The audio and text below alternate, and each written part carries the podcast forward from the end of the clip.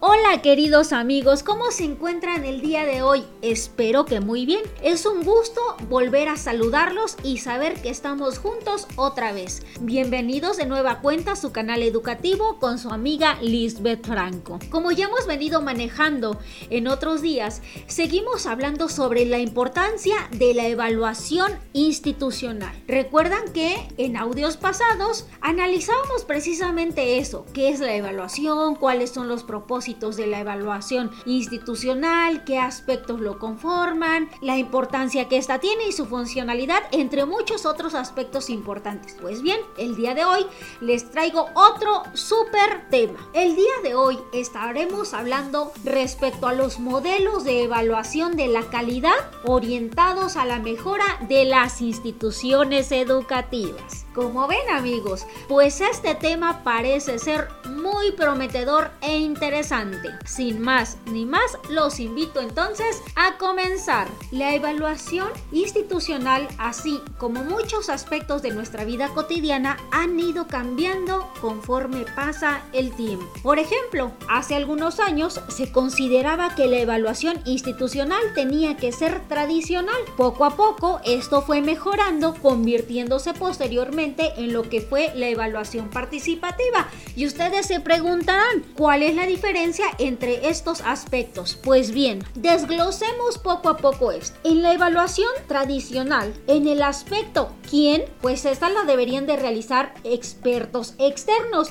En cuanto a la evaluación participativa, colaboraba la comunidad, un facilitador, gestores, entre otras personas. Que en la evaluación tradicional se evaluaban los indicadores preestablecidos de éxito de productividad y en la evaluación participativa era todo lo contrario. Los participantes identificaban sus propios indicadores de éxito, los cuales pueden incluir la productividad.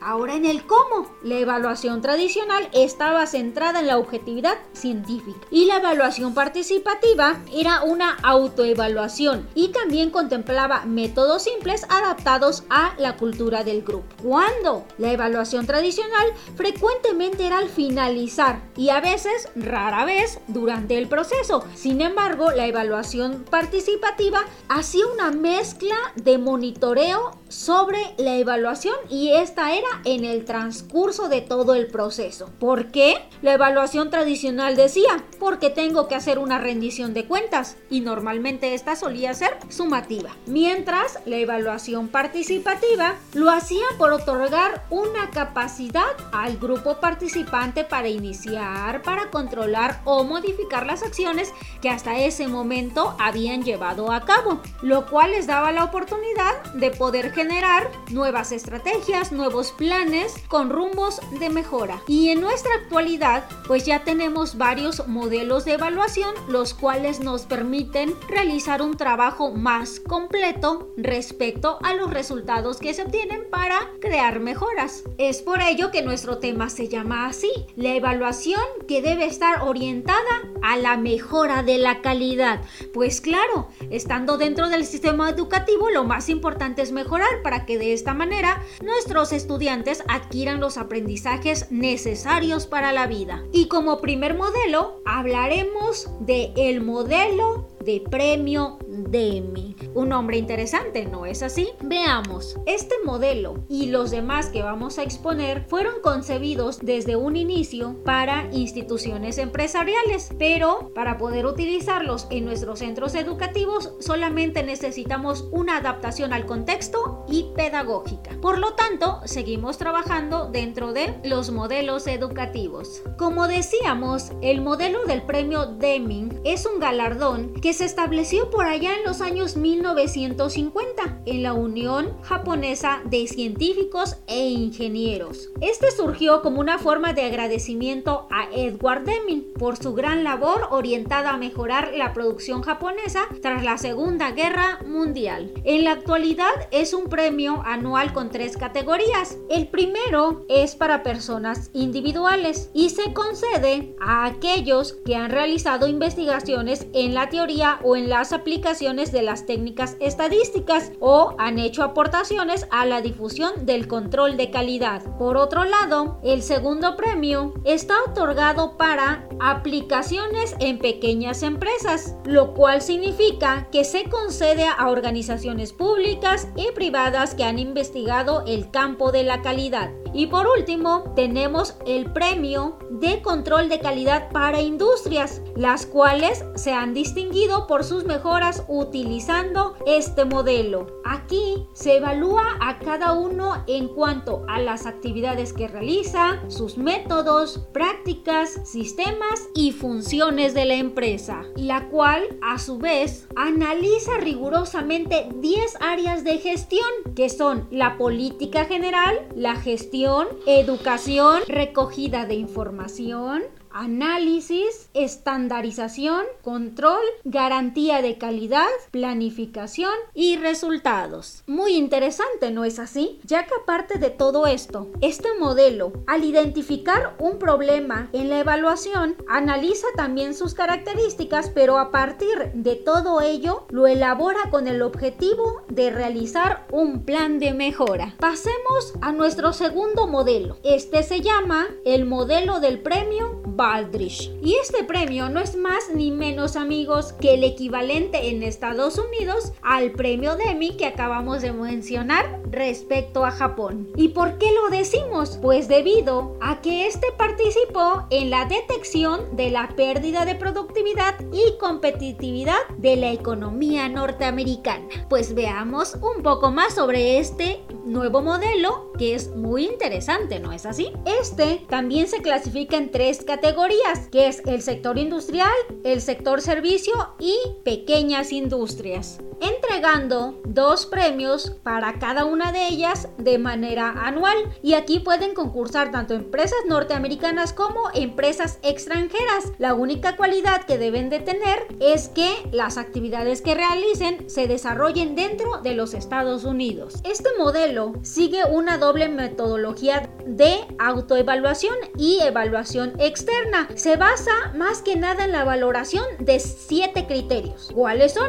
Liderazgo información y análisis, planificación estratégica, desarrollo y gestión de recursos humanos, gestión de los procesos, resultado de la actividad y orientación y satisfacción de los clientes. Como podemos escuchar, el premio que otorga este modelo se centra en la implicación de todos los componentes de la organización, tanto en la producción como en la distribución de los productos y los servicios. Pero a diferencia del primer modelo que mencionamos, este se centra en la mejora de la gestión para la calidad en el que la valoración de la satisfacción del cliente es el elemento decisivo para el éxito de la organización. Una adaptación de este modelo en cuanto al ámbito escolar fue realizada en España en un nivel universitario por parte del Consejo de Universidades y también para el resto de niveles educativos por parte del Ministerio de la Educación y Cultura. En ambos casos, la dirección escolar siempre asumió un papel de liderazgo, impulsando la gestión y puesta en marcha del proceso de evaluación hacia la calidad. En nuestro modelo número 3 hablaremos respecto al modelo de las normas de la Organización Internacional para la Estandarización, ISO 9000. ¿Se escucha algo complejo? No, pues veamos de qué se trata. Pues esta norma nació como consecuencia de las demandas de calidad de los productos adquiridos por los compradores. Nacido en Europa y actualmente está en proceso de expansión en Estados Unidos y en el resto de los países occidentales. La gestión de calidad en este modelo está definida como las actividades coordinadas para dirigir y controlar una organización en lo relativo a lo que significa para los modelos calidad. La certificación de calidad de esta norma, a diferencia de, las, de los dos modelos ya mencionados es que estos no se realiza para toda la organización, sino que busca la optimización de las partes deseadas. Dicha evaluación se lleva a cabo por una organización externa a la institución, existiendo de esta manera cuatro grupos de normas ISO 9000. Una de ellas son los conceptos y elementos básicos, la otra es requisitos de un sistema de calidad, la siguiente es apoyos a la certificación y la última, campos de comparación. La implementación de los principios recogidos en estas normas beneficia no solo a la propia organización, sino a cuantos se relacionen con ella. Por ejemplo, al alumnado, al profesorado, personal de administración, gestores, entre otros. Muy interesante, ¿no es así? Démosle paso a nuestro cuarto modelo, el cual se llama el modelo europeo de gestión de calidad. Este fue creado en 1991 por iniciativa de la Fundación Europea para la Gestión de la Calidad, con el objetivo de convertirse en una herramienta práctica para ayudar a las organizaciones nacidas dentro y fuera de Europa a implantar el sistema de gestión de calidad total. Su objetivo primordial consiste en otorgar galardones a aquellas empresas que incrementan el nivel de compromiso hacia ellas mismas y a la sociedad, dándole importancia definitiva a lo que es la calidad en el nivel de vida y la competitividad en Europa, reconociendo empresas que presentan una atención especial en la calidad de sus servicios. Para ello, este modelo utiliza nueve criterios. Cinco están bajo la denominación de agentes facilitadores y cuatro calificados como resultados. Entre estos aspectos está la importancia del liderazgo. También lo es así la planificación y estrategia, la gestión del personal, los recursos, los procesos, la satisfacción del cliente, la satisfacción personal, el impacto en la sociedad y sobre todo los resultados. Este modelo ha sido adaptado a centros educativos, teniendo como base la satisfacción de los usuarios del servicio público de la educación, de los profesores y del personal no docente y el impacto en la sociedad se consigue mediante un liderazgo que impulse la planificación y la estrategia del centro educativo, la gestión de su personal, de sus recursos, y de sus procesos hacia la consecución de la mejora permanente de los resultados. Interesante, ¿verdad? Pues muy bien, ahora pasaremos a mencionar a nuestro último modelo que vamos a comentar el día de hoy, el cual se llama Modelo Iberoamericano de Excelencia de la Gestión. Este modelo se compone de nueve criterios divididos en cinco procesos claves o facilitadores y cuatro criterios de resultado. Los primeros abarcan todo aquello respecto a la organización, a lo que ésta hace y la forma en que lo hace, mientras que los segundos pues hacen referencia a todo aquello que una organización consigue y es causa de la gestión realizada. De ellos se deriva la importancia de el enfoque, el desarrollo, evaluación y revisión, resultados y el alcance, por lo cual este modelo se trata de aplicar los criterios ahorita señalados en un proceso de autoevaluación guiado. Como pudimos escuchar, amigos, los diferentes modelos de evaluación mencionados aportan criterios básicos para describir la naturaleza y características de los procesos de evaluación de la calidad de organizaciones educativas, pero su interpretación es muy diferente dependiendo de los agentes que la formulen y también de la metodología empleada al producirla, los cuales también aportan esos elementos necesarios